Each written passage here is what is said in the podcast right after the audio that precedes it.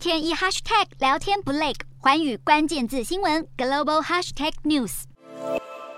太平洋岛国论坛峰会十二号就在斐济首都苏瓦热力登场，召开三天会议。美国副总统贺锦丽受到邀请，透过视讯参与论坛。美国承诺要提升在太平洋地区的影响力，以对抗中国。贺锦丽除了宣布美国将在这个地区投入六亿美元（大约台币一百八十一亿）的资金，更要在东加和吉里巴斯开设美国大使馆。贺锦丽也提到，有行为不良者试图破坏国际秩序，呼吁太平洋岛国要团结。这番话显然在暗批中国。身处太平洋地区的澳洲也对美国提高资金援助太平洋地区。表示欢迎，但在贺锦丽发表视讯演说时，外媒眼尖发现有两名中国武官偷偷闯入，坐在媒体区。外媒认出其中一人就是中国外长王毅在上个月访问斐济时，把记者赶出活动会场的中国武官。两人后来被驱逐出场，也被证实是中国驻斐济大使馆的武官和副武官。而在这场论坛中，我国友邦博留总统惠树仁在场边受访时谈到中国，他表示，尽管受到来自中国的庞大压力，但他还是坚持与台湾之间的外交关系。相较于大国的区域竞逐，